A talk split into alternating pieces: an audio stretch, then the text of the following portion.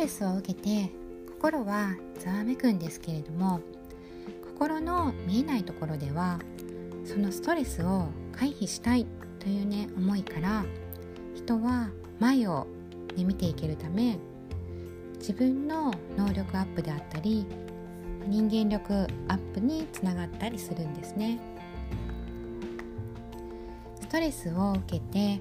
それを消化できた後は皆さんね全然気づいてないんですけれども今までよりステップアップしたあなたになっているんですね。人間力が上がったり相手の信用信頼も得てね少しでもちょっとずつでも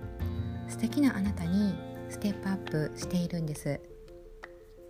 是非ねそれに気づいてみてください。トレスは悪いばかりじゃない。あなたのためになっていることってあるっていうことをですね。気づいてみてください。ちなみに人生がうまくいかないっていうねストレストレスを抱えている方もたくさんいらっしゃいますね。と言いますかねほとんどの人が事の大小こそあれそうねそうかもしれません。そういう方々は時には悶々と悩んでいたり苦しそうだったりするんですけれどもご本人からしたら、ね、本当に苦しいんでしょうけどねなんかねこう素敵だなとね思えることも多いです。ね、こうやっぱりね何かしようとねどうしたらいいんだろうとねこうそういった前を向いている気持ちが伝わってくることも多いです。そして前進した時の、喜びね。喜びにいっぱい溢れた報告がとても嬉しいですしその時はねとても輝いているんですね。それが周りに勇気や元気を与えていたりもします。ストレス万歳かもしれませんね。もちろん耐え難い大きなストレスや長引くストレスもあります。内容によっては心身を脅かすような大変なストレスもありますのでその時は是非信頼できる人や専門家に相談してくださいね。お早めに相談してください。ただ日常のストレスは身近に誰しも常に存在するものです。ですのでそういったストレスはあってもそれでいいんだっていうねくらいの気持ちで思っていてください。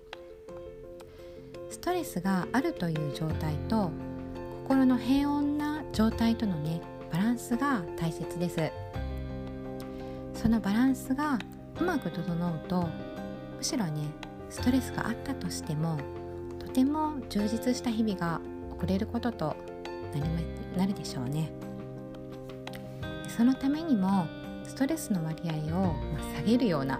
ねストレスと向き合う時間を増やすではなくて楽しいあなたの時間を積極的に作っていくのが一番簡単な方法かと思います。今回はストレスはなくせないもの。身近に常にあるものですけれどもそれは人間の成長に有効に使えるものでもあります。でしたらストレスを意味き、えー、嫌うのではなく日常生活の中でうまくお付き合いしまたストレスがある状態と心の平穏の状態とのバランスを、ね、意識してとっていくようにしましょうというようなお話でした、はい、最後までお聴きくださりありがとうございます。すべての方々が自分らしい生き方を謳歌できる時代だと思います。誰もがこうなりたいと思えば何にでもなれる幸せになれると思います。この音声での出会いで皆様にそして私にとりましても未来を少しずつ変えていける出来事となりますように。